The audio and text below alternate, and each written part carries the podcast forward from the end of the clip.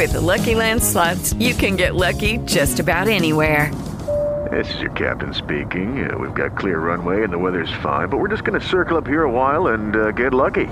No, no, nothing like that. It's just these cash prizes add up quick. So I suggest you sit back, keep your tray table upright, and start getting lucky.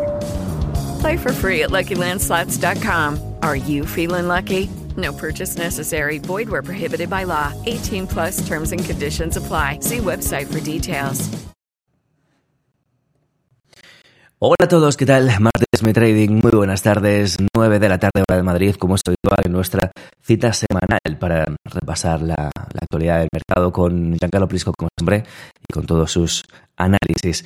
Hoy hablamos de bancos centrales y de cómo controlan el, el mercado. Eh, vamos a escuchar atentamente a Giancarlo y, por supuesto, en los últimos minutos eh, daremos un repaso, hablaremos un poquito de las cripto, de Bitcoin y de a ver si este rebote, este rebote del mercado puede arrastrarlas un poquito más arriba o no, porque últimamente la correlación eh, entre Bitcoin y el mercado eh, pues no es la que a lo mejor era hace, hace más, más tiempo, más años. Pero en fin, eh, eso llega dentro de, unos minutos. Eh, como siempre, antes de nada, eh, quiero recordar que este contenido llega a ti gracias a XM y a su Learning Room. Es una aula de formación gratuita que tenéis accesible en el enlace de aquí debajo, como siempre. Eh, bueno, es accesible para todo el mundo, no hace falta ser cliente de, de, XM, puedes entrar directamente y disfrutar de un montón de contenidos que XM pone a nuestra disposición, con aulas en directo, con profesores expertos en un montón de, temas para mejorar y para conocer más acerca del mercado. Así que ahí os dejo eh, el enlace, como digo, en, el, la descripción de este, de este contenido, ya sea que estéis viéndolo en YouTube, en Twitch, en Twitter, escuchándolo en Spotify, en Apple Podcast, en Google Podcast o en el resto de plataformas. Eh, sea como sea, estéis donde estéis, gracias por estar ahí y si os apetece pues, compartir este contenido, pues nos ayudáis a hacer que esto siga creciendo. Eh, podéis coger el enlace y compartirlo con una persona de vuestro alrededor que pueda estar interesada y de esa manera nos ayudáis un montón. Dicho esto, hechas las introducciones, eh, solo me queda saludar a nuestro querido Giancarlo Prisco. Giancarlo, buenas tardes. Hola, Alberto, buenas tardes, ¿cómo estás? Muy bien, te veo desde Italia esta semana. Cada semana vas viajando, parece sí, esto es, callejeros la viajeros. habitación donde me he criado por 20 años. Un poco, tengo muchos libros, muchos recuerdos, muchos dibujos. Lo que estaba mostrando ante Alberto era cuando empezaba a estudiar el dinero con el tío Guilito. Aún me quedan esas cosas por aquí. Estaba siempre apasionado y por lo tanto bien. Ah, bueno, está un poco la familia y, y trabajando, lo típico, y mucho viaje aún que tengo que hacer, así que cada, prácticamente casi cada semana me va a ver un sitio distinto. Así que Eso vamos a viajar. no te lo he preguntado nunca, Giancarlo. ¿Desde, ¿Desde qué edad te empezaste a interesar por las finanzas, por el dinero, por, Sí. por la economía? Bueno, es que en realidad nunca me ha atraído el dinero por sí mismo. No, es una cosa que a mí nunca me ha atraído como la mayoría de las personas. Es decir, el dinero es importante, puede comprar cosas que eh, según un criterio, digamos, no eh, puramente eh, de, mm, digamos, de objeto, no, te puede dar mucha felicidad, pero realmente lo siempre he sido una persona que quería eh, hacer experiencia. Por lo tanto, como vengo de un pueblecito muy pequeño, que son 30.000 almas, eh, he vivido algunas cosas no tan bonitas que no deseo a nadie. Cuando tenías 16 años tuvimos una caída, una frana de una montaña aquí que salió en todo el mundo. Eh, si lo buscáis en el, en el Google, ponéis Arno 1998, ha sido una de las cosas peores. Al hombre ya allí a 16 años te das cuenta que la vida es muy corta. eh, por lo tanto, de allí empecé un poco a interesarme al dinero, no tanto por eh, porque quería ser rico, sino que quería comprar experiencia, comprar una vida distinta. Entonces, de allí empezó la universidad, empezó el interés al trading y todas estas cosas. Pero realmente, eh, digamos que he llegado, el trading ha llegado casi por casa. ¿no? Es, ya encontraba un, una lógica en lo, todo esos gráficos. Imagínate, he empezado con el Metasogma. Creo que nadie lo conoce. es de la primera plataforma de trading. Era final del año 90, principio del año 2000. Y, y a la primera donde tú puedes empezar a dibujar, soporte, existencia, cosas de este tipo. Y, no había obviamente cuenta de trading tan evoluta como hoy. Y ha sido un pasaje muy largo. Realmente la, todo empezó cuando vi un diario Um, um, no sé, no sé, no me acuerdo cómo se llama lo similar en español, un diario económico, puramente económico, puede ser expansión, ¿no? Sí, un diario donde tú lees solamente cosas económicas, ¿sabes? No, no hay los hechos de otro tipo y aquí Mm. se llama el Sole 24 horas y allí empecé a ver todos esos gráficos, todo ese análisis y me empecé a interesar. Pues luego tú sabes, la vida juega sus cartas y de una cosa a otra volví a ese punto porque pillé una dirección eh, bastante distinta y luego ya eh, a 32 años llegué a entender que esta era la única manera que tenía para poder empezar una vida más similar a lo que yo habría siempre gustado. Un poco, digamos, eh, la historia un poco de cada uno, ¿no? Que quiere siempre buscar eh, una vida más feliz, pero feliz en el sentido no que uno tiene todo, porque esto con, la, con, los años he visto tanta gente pero rica, pero rica, rica de verdad, y, y la mayoría no son, nunca serán contentas porque siempre pegado a cosas, siempre pegado a 300 cosas, y realmente yo, digamos, por parte de la riqueza, yo lo veía siempre una cosa personal, ¿no? Eh, si tiene personas que te quieren de verdad por lo que eres y no por lo que eh, tienes, pues entonces sí que eres una persona rica, pero como vivimos en una ciudad muy materialista, eh, te aseguro que es siempre más difícil encontrar criterios de estos tipos. Así que realmente eh, yo creo que mmm, la cuestión de la economía y la financia para mí ha sido más, un, primero, un medio para buscar la vida que yo quería. Y en segundo lugar, eh, un medio también para, como veía que se me daba bastante bien, un medio para tomarme mi revancha con eh, todas las cosas malas que me han pasado en la vida, ¿no? Los rechazos, la entrevista, eh, eh, nunca he podido, nadie me dado una oportunidad para demostrar mis calidades, tú sabes, la historia que más o menos acomuna la mayoría de las personas que eh, luchan para, para encontrar su sitio en el mundo. Eso es todo, ¿no? Es que lo que he hecho es algo eh, que no se escucha, ¿no? Sobre todo nosotros del sur de Europa, como estamos tan mal, estamos casi obligados a movernos continuamente. Tú incluso no vives donde, de donde viene, entiéndeme. Muchas veces dices, vale, porque no me gusta, pero muchas veces porque estás obligado. Y esto no es bonito. Realmente cuando llego aquí, aparte de la desolación y, y, la tristeza que de un sitio obviamente donde no hay prácticamente casi nadie, y la mayoría como yo ya no vive aquí. Eh, siempre que el sitio donde tú vienes es muy bonito, pero por circunstancias que no depende de ti no puede estar aquí. Y por lo tanto es siempre una amargura. Cuando vuelvo a casa es siempre una amargura porque tengo todo, eh, pero no he podido estar aquí. Por una parte bien, mejor, pero por otro lado es una cosa que a mí nunca me ha gustado porque eh, nacimos como sobrevividos y seguimos como tal, superviviente, perdón, y como tal sigo como no tengo realmente una casa. La casa es donde yo soy feliz, pero no, efectivamente, si te puedo decir, donde tengo una casa físicamente, yo no la tengo. Eres un nómada, como tanta gente hoy en día. Sí, sí, en realidad lo que hablaba el otro día con mi amigo es que ahora me siento en casa solo cuando estoy dentro de un avión.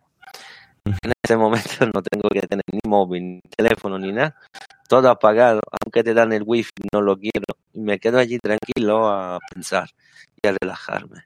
Y sobre todo dormir, porque el avión se duerme maravilla.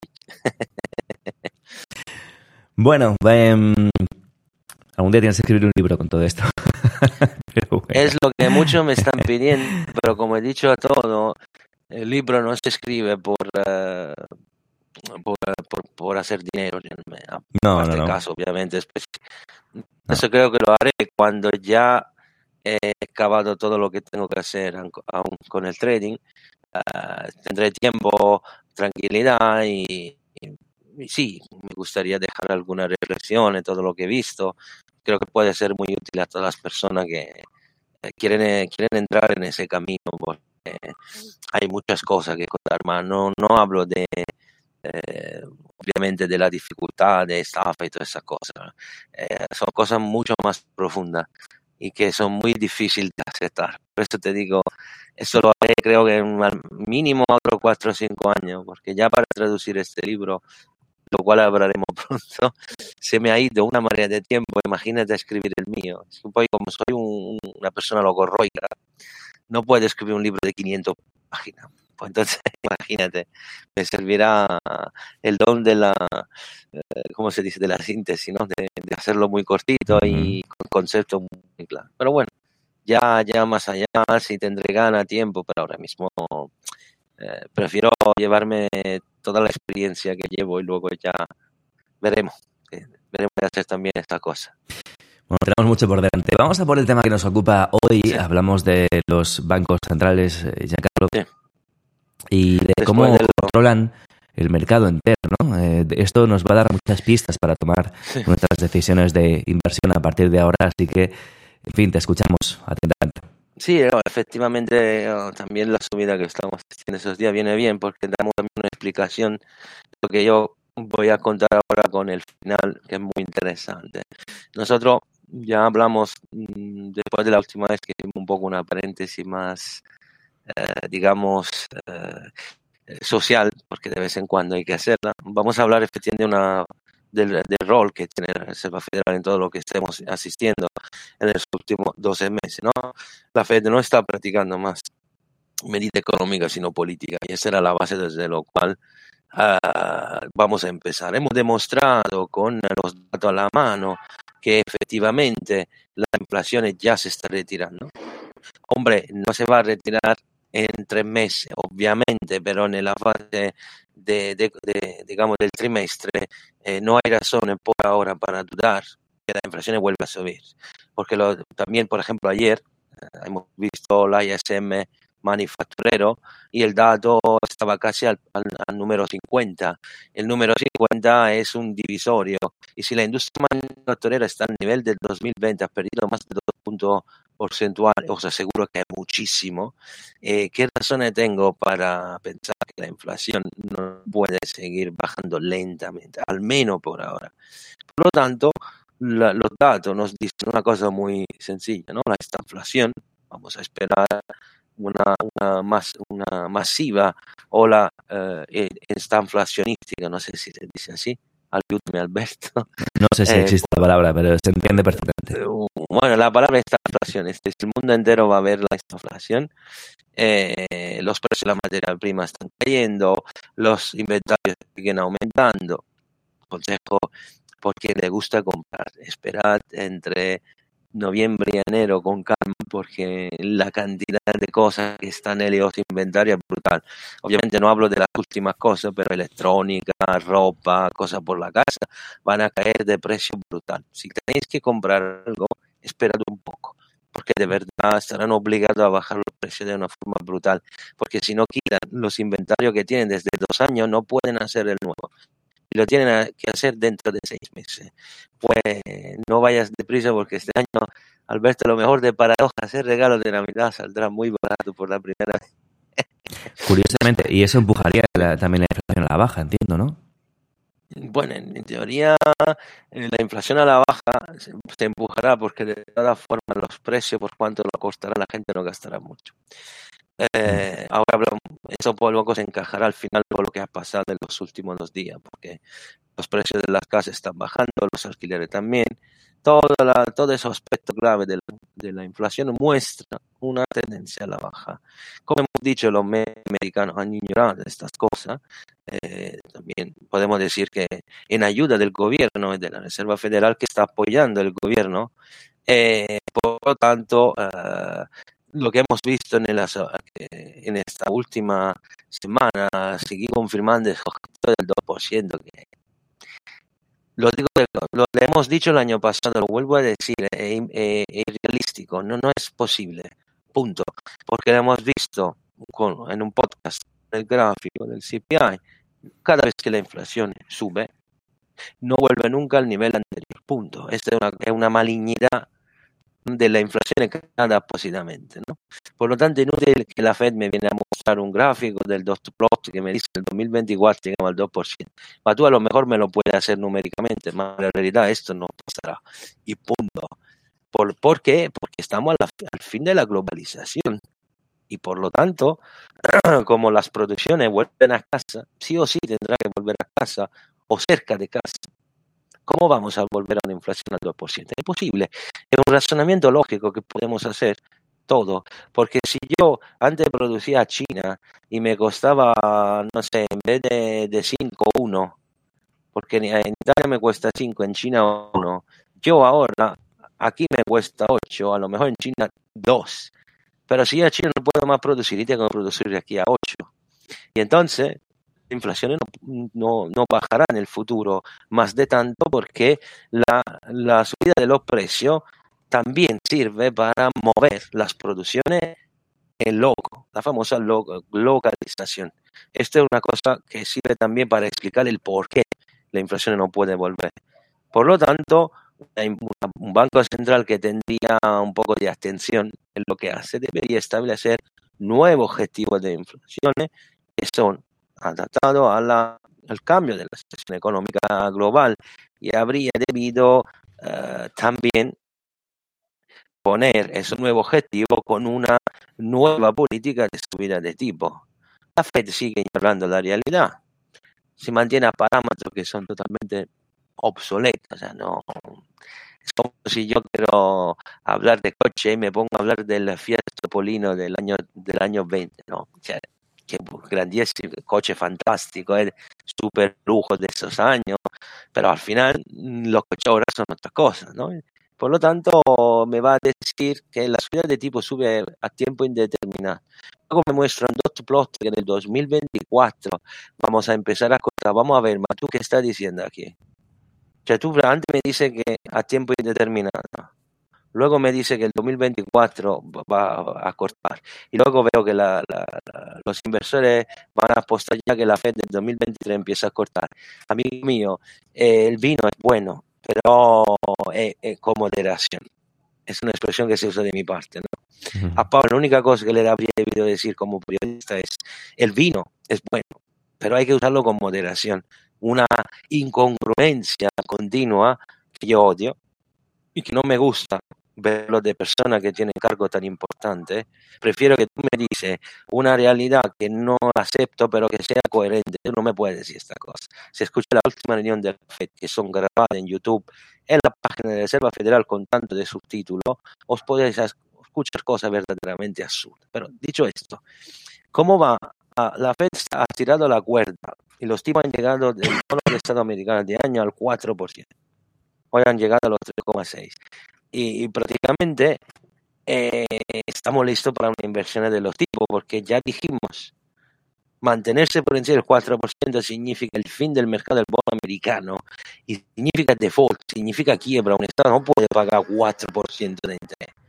Y punto. Y no lo digo yo, que no soy, soy un don lo dice un tal que se llama Gundlach, para que no lo sepa, lo vaya buscando, que es el máximo experto mundial del sector de bonos si no me creéis a mí, obviamente es opinable que yo puedo decir, aunque lo justifique, no soy el economista mundial, vais a escuchar gente que eh, tiene un currículum y una cuadriculada uh, experiencia uh, de más de 30 o 40 años.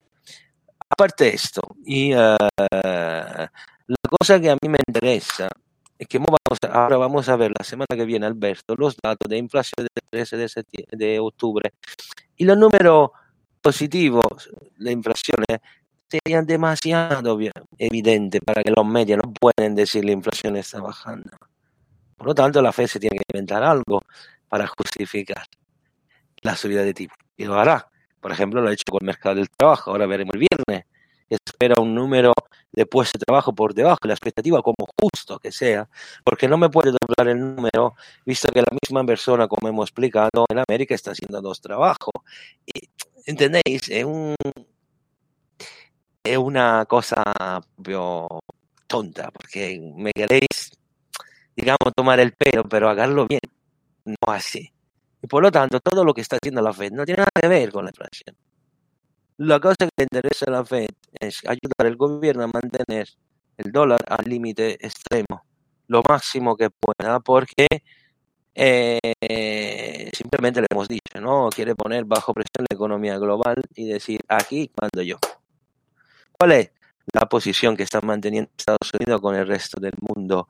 Simplemente eh, el rol económico americano no es lo mismo del año 80, 70. La China, eh, las crisis han cambiado mucho la cosa. Eh, y por cuanto yo puedo decir, obviamente, que América no es que tú la, la tiras abajo del día a la mañana, ¿eh? también no vamos a hacer fanta política, ¿no? La América se acaba absolutamente. No. Recordad que la grande ventaja de los Estados Unidos no es la economía, sino la tecnología.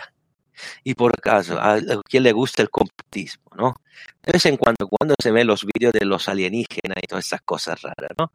Que escuche algún ingeniero informático o espacial que trabajan en entidades como la NASA o militares que de vez en cuando se dejan salir algunas palabritas, que por cuánto puede ser mm, informaciones eh, distorsionadas posiblemente para crear confusión.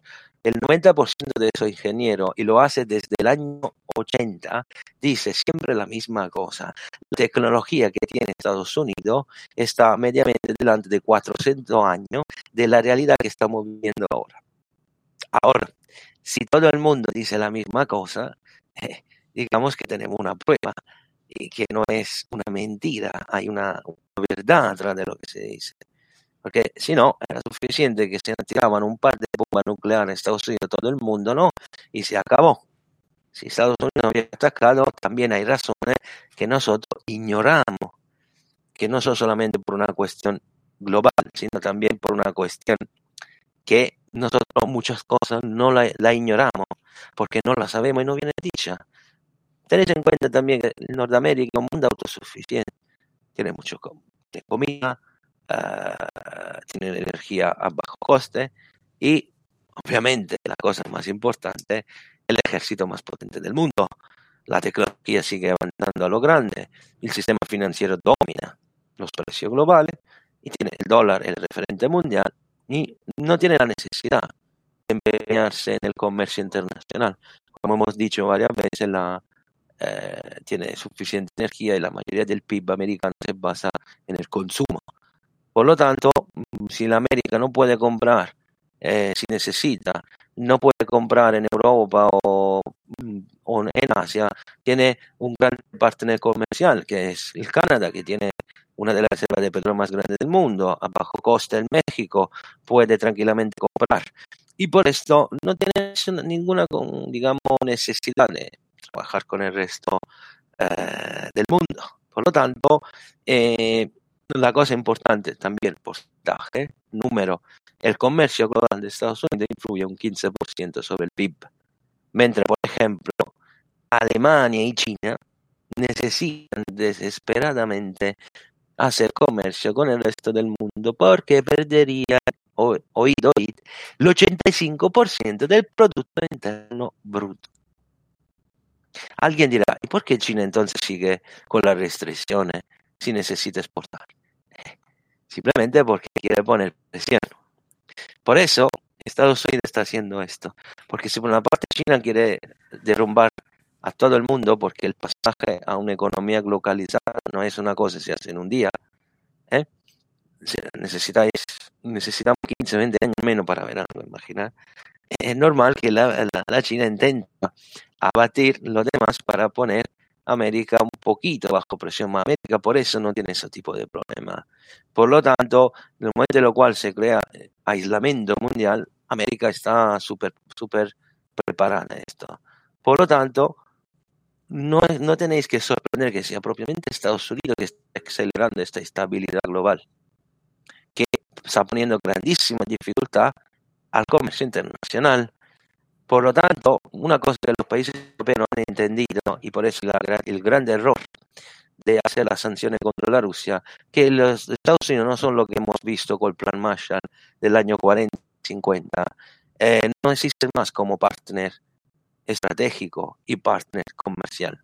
Todos los países de Europa China son entidades de escaso valor político y económico por Estados Unidos. ¿Ok? Pero claramente esta impostación geopolítica camino a sentido único. ¿Por qué? Porque si destruimos la capacidad del mundo entero de hacer comercio, de crecer, se va a crear una estabilidad global a tiempo indefinido. Y obviamente ya sabéis qué pasa, ¿no? Cuando se crea estabilidad indefinida, la única manera para tener un control es poner medidas extremas de tipo militar. No sé si habéis visto la película de Sick eh, del 98 con eh, Denzel Washington eh, y Bruce Willis, ¿no? que hay una serie de atentados terrorísticos en Estados Unidos del año 90 y el presidente declara la ley marcial porque no encuentra esos terroristas y ponen los militares por la calle. Te pueden pillar y te llevan a la cárcel sin ninguna razón específica, te pueden poner eh, el alto al fuego a la noche, tú no puedes salir, bla, imagina un escenario de este tipo, porque esto podría llegar más pronto de lo que pensan. Y esto es lo que están haciendo Estados Unidos. ¿Cuánto tiempo vamos a, ver esto? Eh, señores, no tengo la bola mágica, porque es una situación innatural que no es eh, contraria a la lógica humana propio. Y no tiene ninguna razón de ser, sino que la América lo quiere llevar, porque quiere cambiar el orden de las cosas. Por lo tanto, la Reserva Federal, ¿qué puede hacer? Tendría que activar automáticamente el botón de la autodestrucción como la P, ¿no? Porque a un cierto punto todo llega a su punto. Si va a perseguir esta política que ha declarado para sostener esa inédita posición geopolítica del gobierno americano, eh, se destrozará también la, misma, el mismo Banco Central. Y esto es importante que lo entendáis como base de lo que estamos hablando, porque realmente, si vamos a deteriorar el balance de la Fed, se llegará a un punto que no se podrá volver atrás. Sobre, con esta subida infinita de los tipos, ¿no? ¿Y cómo va, cuánto tiempo puede cubrir el default? Quiere una economía como americana que se autodestruirá. No hay que poder mantenerla eternamente. Y obviamente eh, se destruirá obviamente también la Fed. Por lo tanto, eh, esa, ese recorrido se mantendrá a largo plazo, destruirá lo que se llama el aislamiento económico americano. Y todo el esfuerzo de, la administración de Biden para evitar la recesión eh, llevará a problemas graves al presidente. Entonces, lo que podemos decir que ah, vamos a ver en detalle un poco de historia de esa política de la Fed. Eh, una vez solamente la, banca, el Banco Central Americano ha tenido un balance negativo y fue en el 1915. ¿okay? Desde la, la empieza de la política de tipo bajo interés que empezó en el 2008, ¿sabes? Eh, obviamente llegar a un balance positivo ha sido siempre más fácil eh, obtenerlo porque gracias a, digamos, los balances estaban en activo porque eh, por lo, digamos, la, parte activa del balance de la Fed son el valor creciente de los bonos de Estado y los bonos eh, sobre hipoteca que tienen su balance, ¿no? Por lo tanto, eh, recordar siempre, obviamente, que esos instrumentos son, tienen una pareja eh, inversamente proporcional a los tipos, es decir, su valor sube si los tipos bajan. Los pasivos son los pagos de interés sobre la reserva que los bancos americanos son obligados a detener a las bancas centrales como medida obviamente de seguridad y lo hacen todos los bancos del mundo. Y obviamente eh, desde el 2021 hay que añadir otro pago por los tipos de los depósitos repo, que serían los famosos depósitos que hemos hablado, hemos visto donde todos los grandes bancos, los grandes fondos están poniendo la pasta allí, porque la Fed le da un tipo de interés y la Fed se tiene que hacer cargo. Obviamente entendéis que cuando estamos en política de tipo cero, la Fed en práctica no pagaba nada de interés. With lucky landslots, you can get lucky just about anywhere. Dearly beloved, we are gathered here today to. Has anyone seen the bride and groom? Sorry, sorry, we're here. We were getting lucky in the limo and we lost track of time. No, Lucky Land Casino, with cash prizes that add up quicker than a guest registry. In that case, I pronounce you lucky. Play for free at LuckyLandSlots.com. Daily bonuses are waiting. No purchase necessary. Void were prohibited by law. 18 plus. Terms and conditions apply. See website for details.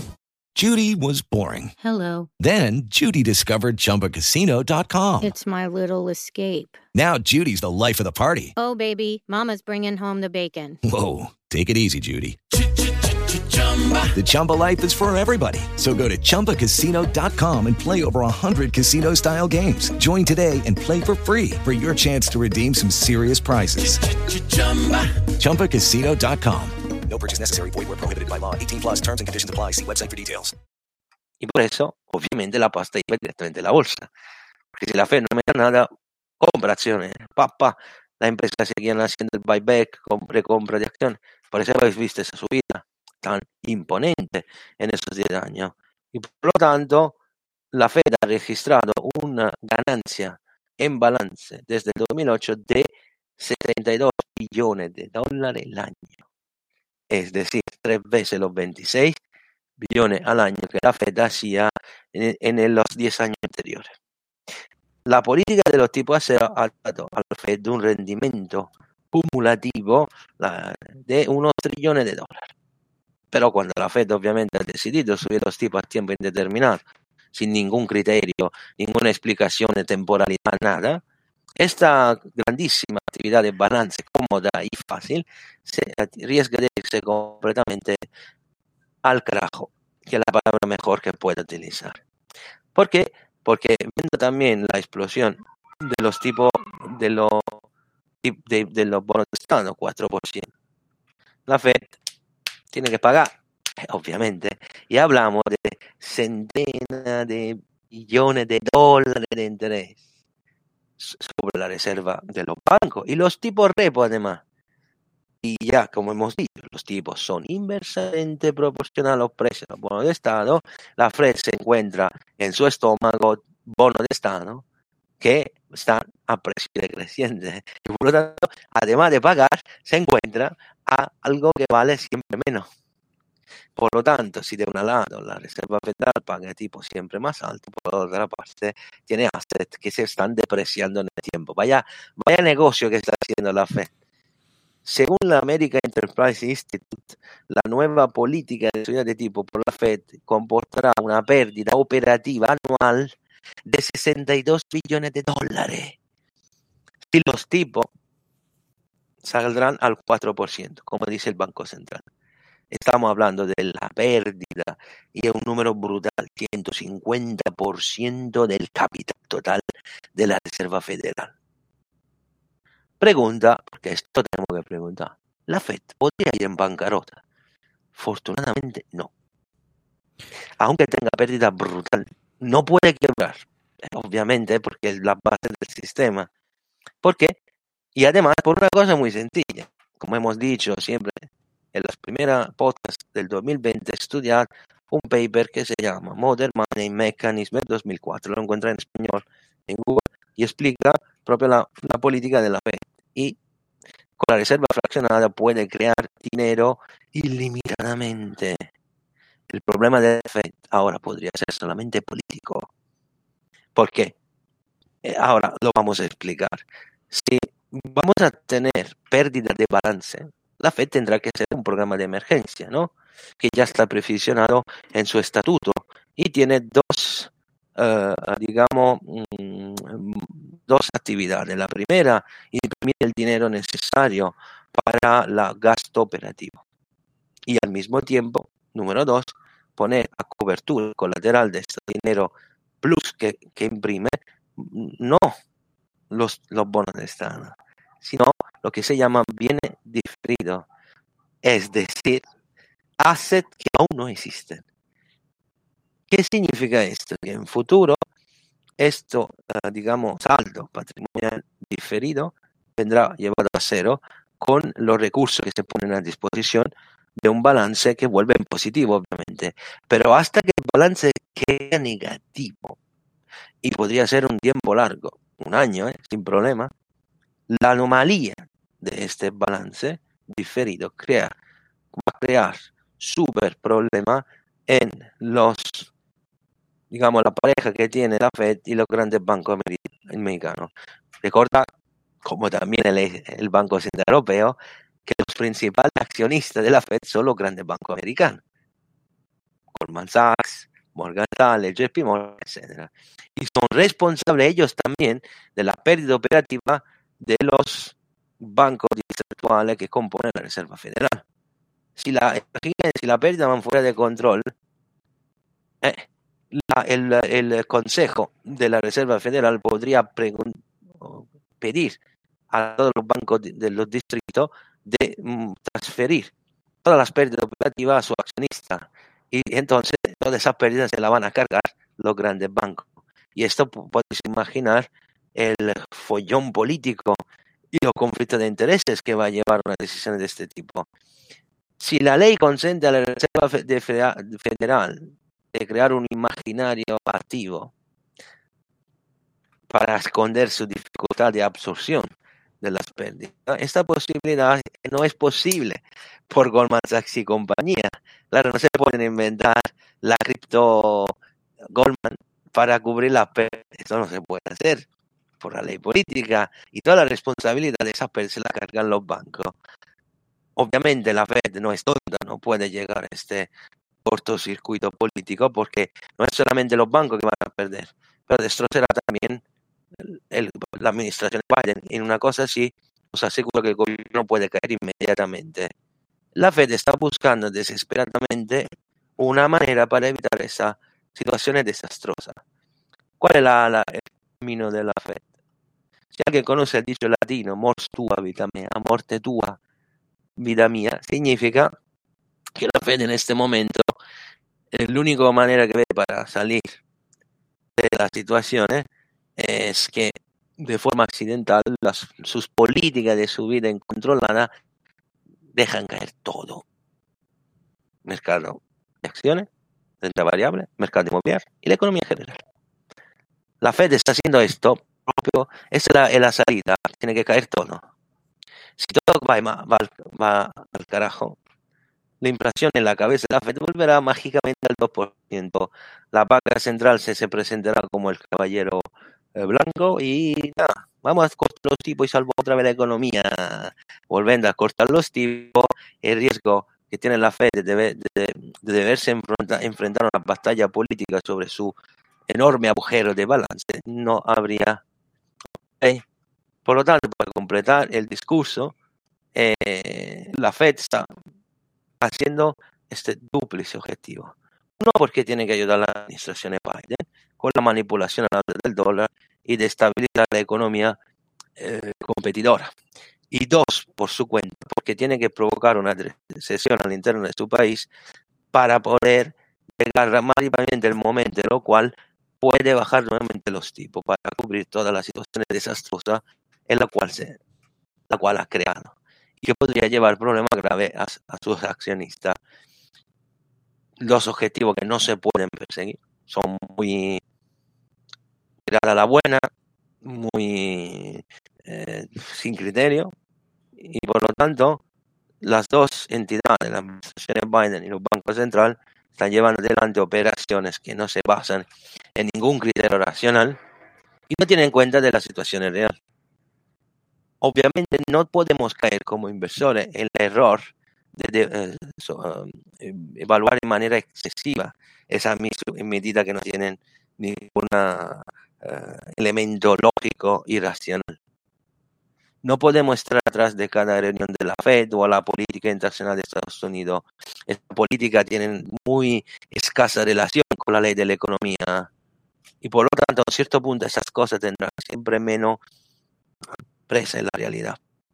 Es una ley del mercado. El mercado llega siempre un momento en lo cual ciertas situaciones demasiado extremas no pueden continuar y hay lo que se llama siempre ola compensatoria, que ponen el trend en una dirección completamente opuesta a lo que se está deseando llevar.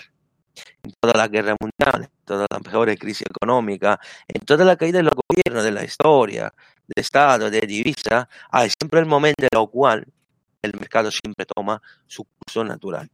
Y antes o después asistiremos a esto. ¿Ok? que, hemos visto en aceleraciones en las últimas semanas. La subida de tipo a de 4%. El dólar ha llegado a 115. Wall Street ha caído entre un 20 y un 30%. Lo, lo, el oro y el plata han caído de una forma brutal y, y ahora paradójicamente habéis visto en un día que ha pasado de viernes a lunes cómo ha cambiado eh, la tendencia de esos activos. Ahora hablamos también de esto rápidamente, pero recordad siempre una cosa importante. Cuando esas tendencias, desde la gradual subida, toman la fase parabólica, y no estoy hablando de, de los índices, porque los índices es un discurso muy distinto, pero en general si llamo el dólar o los tipos de interés que son la base de este análisis, no duran mucho. Todos los factores que han determinado estas aceleraciones no tendrán más fuerza en el mercado y espontáneamente se crean esa tendencia por posicionamiento, por cierre natural de posiciones, etcétera, etcétera. Es un percurso donde vamos a ver muchísimo altibajo, muchísimo muy difícil de gestionar, también psicológicamente y con consecuencias que no podemos previsionar y será muy distinto de lo que habrán previsionado los gobiernos y los bancos centrales. Por lo tanto, seguiremos haciendo lo que hemos hecho hasta ahora. Vamos a analizar trimestre por trimestre, yo no voy más allá por ahora, y no vamos arriesgarnos de hacer previsión al año que viene. Vamos a ver. Tendremos muchas sorpresas, eso seguro. No serán todo negativas. Y eso es muy importante. Ahora, para acabar esta fase, otros cinco minutos, Alberto, y hemos acabado. Como he dicho, eran muchas cosas. De... Es, Ahora tendrán que escucharlo es varias veces. Porque, Hay que procesarlo un par de veces para entenderlo todo, porque esto es intenso. Eh, no, porque me ha costado mucho trabajo dar una lógica y de la manera más sencilla posible. Pero no, mm, no, no creo que es tan difícil de entender. ¿eh? Creo que el discurso ha llegado claro. Para acabar esa cuestión de la, de la tendencia parabólica, un misil que veis arriba y abajo, cuando veis esta cosa, ¿eh? es muy importante ver también estadísticamente cómo se comporta el mercado. Por ejemplo, en marzo de 2020, las, eh, sí, la, eh, las acciones han tocado el mínimo no antes de, llegar a perder un 28% en 15 días. A diciembre de 2018, los, la baja vertical bajó, eh, un cao pues fue un 16%, y hoy en 15 días. Cuando tuvimos el bear market de, de, los subprime de la hipoteca, que llegó a, a buscar el mínimo en el marzo de 2009, acabó cuando los mercados en 15 días perdieron un 18%. En el julio de 2002 tuvimos una caída del 19% en 15 días y luego el mercado empezó a subir. Vais a verlo toda esa fecha, un gráfico cualquiera, y notáis que esto. ¿Cuál es la estadística que sacamos de aquí? Obviamente son siempre datos indicativos, pero objetivamente son útiles. Lo, lo marca, los mercados bajistas acaban cuando el mercado cae mediamente un 20% en 15 días. Esto es lo que yo considero un movimiento parabólico. No es media jornada. Tiene que ser, pero feo, pero feo, feo, feo. Y todo el mundo llora y todo el mundo, ah, se acabó. Recordar el 2020 lo que se hablaba. Que estábamos diciendo, si la bolsa cierra una semana, América cierra una semana. y cosas de este tipo. Efectivamente, luego, repito, tenéis experiencia y uh, una pequeña experiencia y cosas que podéis estudiar para ver esta cosa. El, market, el mercado bajista que estamos asistiendo ahora vive un momento crucial, porque las acciones han perdido un 11% en menos respecto al máximo de hace 15 días. Ma no hemos visto la caída final. Me falta más o menos un 10% para tener perfectamente esto. Eh, no hemos visto, y ya ahora luego lo decimos, no hemos visto aún esa capitulación y yo creo que será muy difícil por este año. Ma tenemos otras dos semanas, tenemos el setup de mitad de octubre, veremos, porque hemos visto ya que el dólar y los tipos de interés han ampliado la fase parabólica y están empezando a bajar ya, gracias a la Reserva Federal. ¿Okay? La Fed está, está pillándose trayectoria de subir los tipos más rápido y más agresivo y por lo tanto cada vez que la Fed empieza a hacer cosas tan agresivas, algo se rompe. Toda la actividad de la economía real y de la finanza que están cayendo, lo estáis viendo de los números semanales, de los datos macro. Y está llevando a la ruptura de algunos instrumentos. Los, los bonos han llegado a caer a niveles en los cuales no se pueden sostener. With Lucky Land slots, you can get lucky just about anywhere. Dearly beloved, we are gathered here today to. Has anyone seen the bride and groom? Sorry, sorry, we're here. We were getting lucky in the limo and we lost track of time. No, Lucky Land Casino, with cash prizes that add up quicker than a guest registry. In that case, I pronounce you lucky. Play for free at LuckyLandSlots.com. Daily bonuses are waiting. No purchase necessary. Void where prohibited by law. 18 plus. Terms and conditions apply. See website for details. If you only have a 401k, you're not getting the most for retirement. Wait, what? Add a Robinhood IRA on top, then they'll boost it by 3%. You can do that? And if you transfer in any retirement account, you get 3% on top of that. Is there a limit to the match? No limit. Robinhood Gold gets you the biggest contribution match of any IRA on the market. Sign up for Robinhood Gold at Robinhood.com slash boost by April 30th. Subscription fees apply. Investing involves risk. 3% match requires gold for one year from first match. Must keep IRA for five years. Match on transfers subject to additional terms and conditions. Robinhood Financial LLC. Member SIPC. Los rendimientos de esa obligación, ni por el gobierno ni por la empresa. Si cayéramos otro 10%, uh, no lo sé si lograremos hacerlo. ¿eh? El petróleo ha caído un nivel suficientemente importante y ya las casas están empillando un, un camino de caída de precio importante. Parece que el fin del mundo debería llegar, ¿no? Y es el momento en el cual la Fed tendrá que luchar y enfrentarse con los efectos de una política monetaria que ha creado ella y lo posible conflicto político y financiero. Por lo tanto, tendremos que ver la FED qué va a hacer, porque yo esto no lo puedo contestar, nadie lo puede contestar. Si decidirá seguir la línea patriótica de la Casa Blanca, usar la subida de tipo como arma de guerra o empezar a ralentizar la, la subida de tipo para calmar a las, los diputados al Congreso y alguna importante instituciones financieras como Goldman Sachs es un momento difícil porque psicológicamente hablando, Alberto, o mes ha acabado ya, o aún, fa o aún falta este momento, pero no podemos ir en el pánico. Recordad lo que hemos dicho, ninguna, ninguna caída de, de alguna institución o gobierno divisa puede parar el mercado. ¿Ok? Y cuando llegamos a ver cosas realmente brutales, cuando todo está perdido, es cuando el mercado empieza a invertir. Y por eso habéis asistido a lo que habéis asistido ya en los últimos dos días, eh, de lo cual vamos a, a concluir rápidamente, que hemos visto una subida técnica. ¿Por qué? Porque lo que yo había sospechado el viernes, que la caída no era tan lineal. La cosa interesante que esta caída que habéis asistido no ha sido provocada por los manipuladores, sino que eran los retail que están con el agua al cuello y que ya hablamos de esto, ¿no? Los americanos tienen que invertir y no pueden vender. El problema es que no sé cuánto tiempo podían resistir. Y muchos han tenido que abandonar el carro y decir, vamos a vender las acciones porque yo aquí debo proteger mis ahorros y necesito dinero. Los institucionales he ido a ver. Tienen una exposición en este mercado entre lo más bajo de la historia, el 33%. Es un nivel que es bajísimo porque la diferencia entre la posición es larga y corta y ahí tenemos que añadir lo, la lógica fundamental que están usando los inversores para patear la Fed.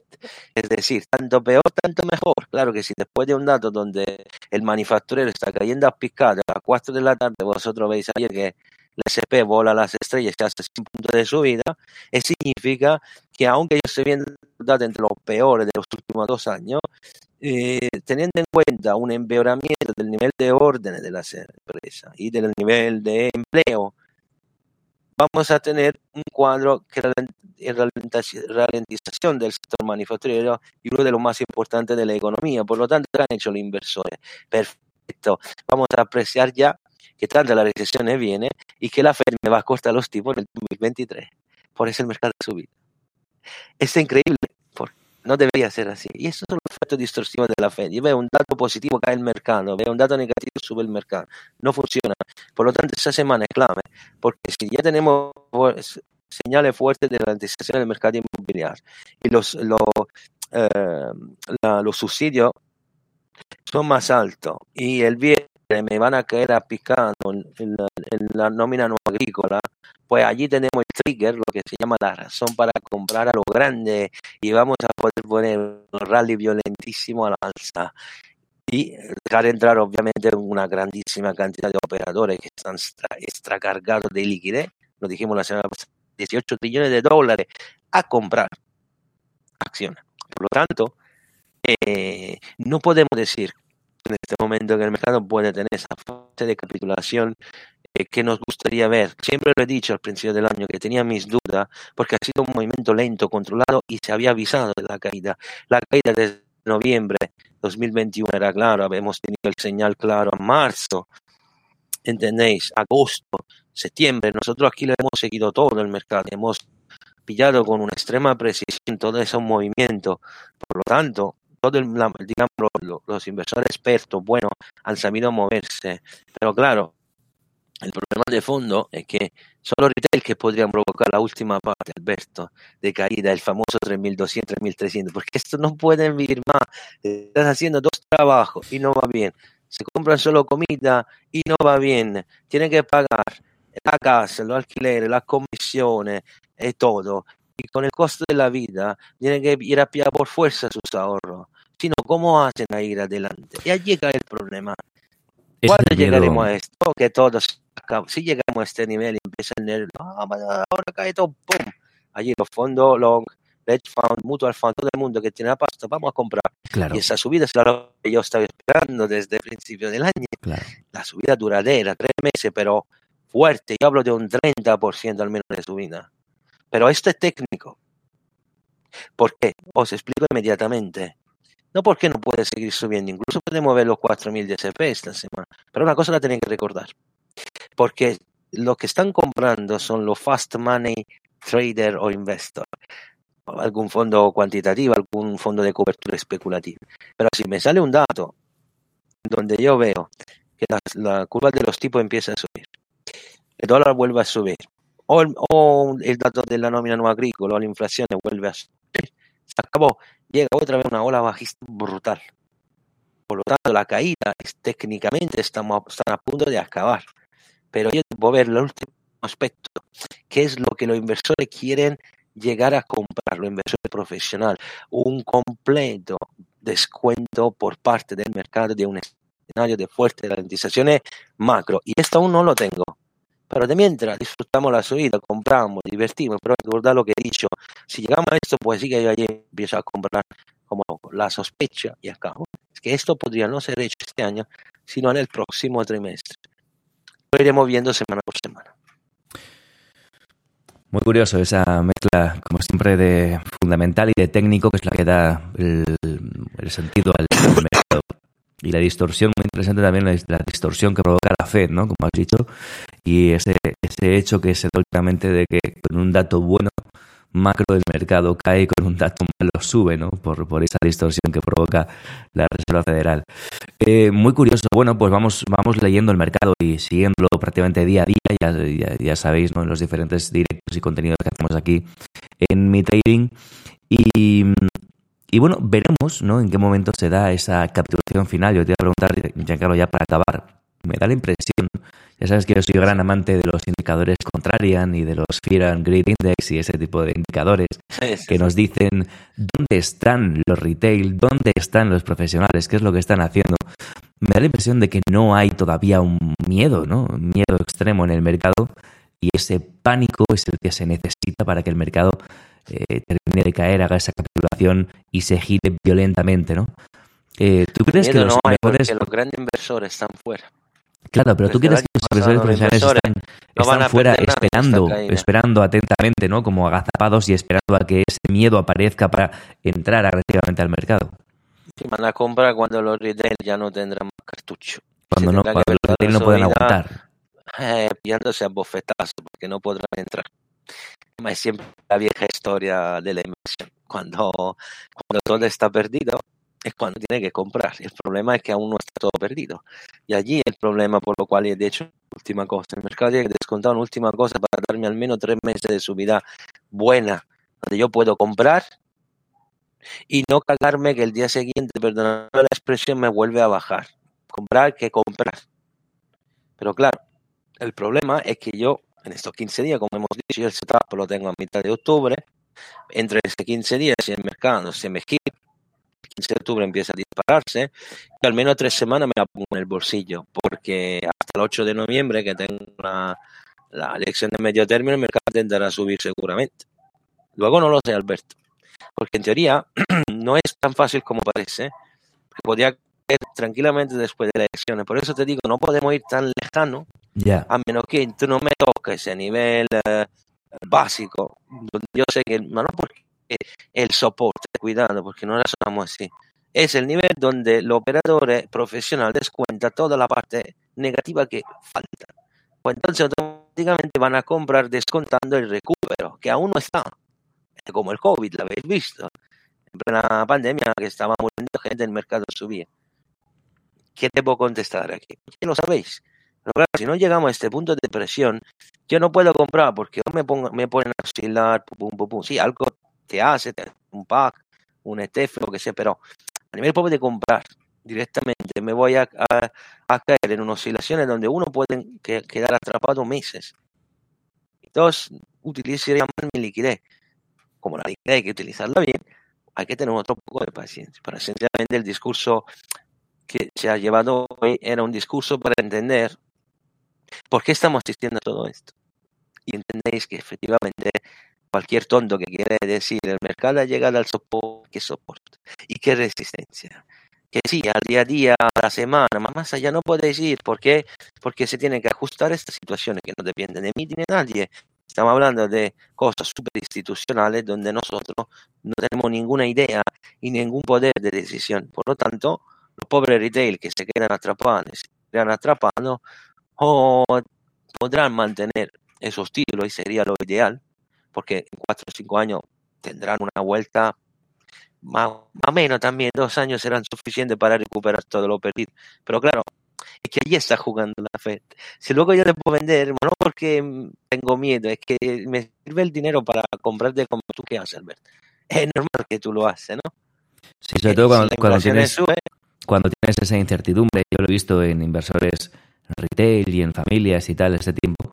Claro, dices, yo no sé cuánto tiempo va a estar el mercado cayendo, cuánto tiempo voy a estar en pérdidas, cuánto tiempo, sobre todo gente mayor, ¿no? Que dice, "Claro, yo el dinero lo necesito para, para mi jubilación, ¿no? No es como una persona joven que puede aguantar una caída del mercado, incluso un, una- un, bear market que dure incluso años, ¿no? Y siempre se puede recuperar con el tiempo, pero gente mayor tiene esa incertidumbre, yo lo entiendo perfectamente, claro. Tiene ese miedo a que nunca, a que los, los ahorros de años y años al final nunca se acaben por recuperar hasta que no puedan utilizarlo. Exacto. Por eso te digo, Alberto, esencialmente el resumen de hoy, digamos, sirve un poco para que la gente entienda esto. Y que prisa no hay. Con calma, veremos todo. Y yo espero realmente que mi escenario anual se vuelva en línea a mitad de octubre y que el mercado suba hasta Navidad. Pero esto no, no, no, no, no- tengo, yo puedo estar seguro un 60%, pero como hay alguna cosa que falta, yo aquí no, no puedo dar ninguna, yo no tengo una idea tan fuerte de decir, vale, que el mercado tenía que subir, perfecto, hemos hecho un doble mínimo en el SP anual, perfecto, pero no es suficiente. Si hoy el mercado cierra positivo, tenemos, hemos, hecho un análisis del podcast matinal el lunes, lo dije. El martes es el día crucial de la semana. Si la subida que estamos asistiendo viene confirmada hoy también y mañana no cae ratatabla, pues eso puede ser una señal de inversiones semanal. Pues hay que cabalgarla. Pero de aquí a decir que el mercado invertido es, es peligroso, por el riesgo es que vemos los 4.000 puntos de SP, Alberto, y luego el SP cae a 3.200 y luego vuelve a subir, ¿me entiendes? Esto es ampliamente posible, un escenario de este tipo, con esta volatilidad y con esta manipulación. Vamos punto por punto y ya está. No es que podemos cambiar mucho las cosas. Quedamos tranquilos a la espera, seguimos el mercado. Seguro, una o dos semanas la cosa ya estará mucho más clara. Giancarlo, gracias por estar como siempre con nosotros una semana más. Eh, nos vemos Gracias a mañana a, las ocho y media de la mañana, también con los niveles de Giancarlo Prisco, a los que tanta gente presta tanta atención aquí en el canal de YouTube de Mi Trading y en todas las eh, plataformas. Giancarlo, disfruta de la familia, la familia, ¿no? Como se dice, la familia. La familia. La familia. La familia. La Es lo más- es lo più importante. La mamma. la mamá, el papá. Disfruta de Italia y nos vemos Eh. mañana, ocho y media de la mañana aquí en el matinal. Hasta Eh, luego. Gracias, gracias Giancarlo, gracias a todos. Eh, Recuerdo que este podcast, este contenido llega a vosotros gracias a XM y a su Learning Room gratuita y accesible con un montón de contenidos eh, disponible todos los días de la semana con un montón de horarios gratis para todos. El enlace lo dejo como siempre en la descripción. Eh, más contenidos en el YouTube, en el canal de YouTube de Mi Trading y en mitrading.es. Ahí estamos también trabajando en el club Mi Trading. Pues eh, invitamos a que probéis el enlace, como siempre, como todo está también eh, aquí debajo en la descripción del contenido. Gracias y hasta mañana. Adiós.